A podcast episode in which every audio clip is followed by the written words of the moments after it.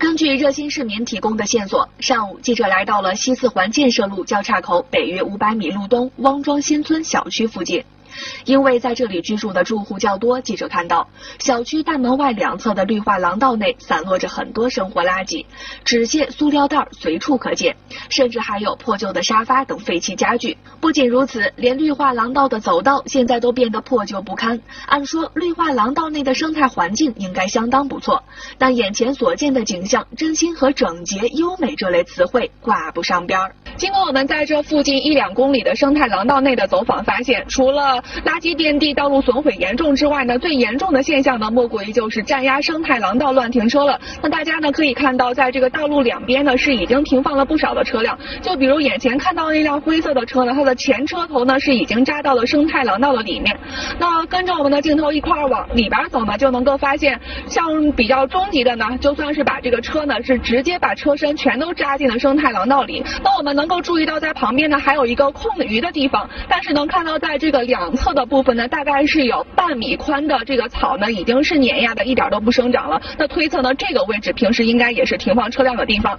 那这个呢，算是比较中级的了。最高级的就是大家一块往里边看，能注意到在这里边还藏着一辆车吗？那有没有注意到，在这个车辆的下方所在的区域，就是今年刚刚生长出来的新的植被了？类似这样将绿色廊道变成停车场的例子，在这里比比皆是，甚至还有长时间停放无人认领的僵尸车。有的地方因为经过长期的车辆停放，所在位置已经寸草不生，变成了干硬的黄土。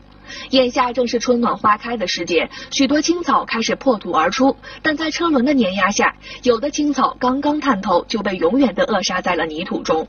据一位经常从此路过的市民介绍，这里乱停车的现象已经不是一两天了，半年了吧，至少有半年以上，经常停车。我这边玩的话不是不太方便。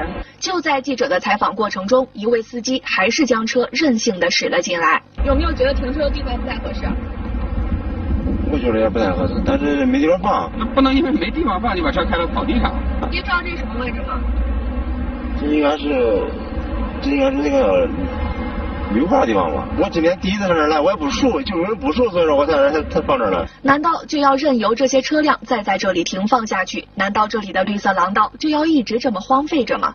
随后，记者把这里情况反映给了市园林局。对方表示，经查验后得知，该区域属于中原区绿化所管辖范围。我是办公室，我在同事下面的职能特使，他们回复给我们了，我再跟你说。郑州从二零一二年起着力打造生态廊道，涉及郑州市域范围的高速、国道、快速通道、县乡道路等。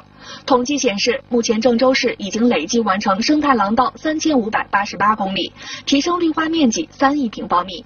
大面积的绿植对调节气候、阻挡风沙、降低尘埃以及 PM 二点五减少汽车尾气污染都发挥了巨大的作用。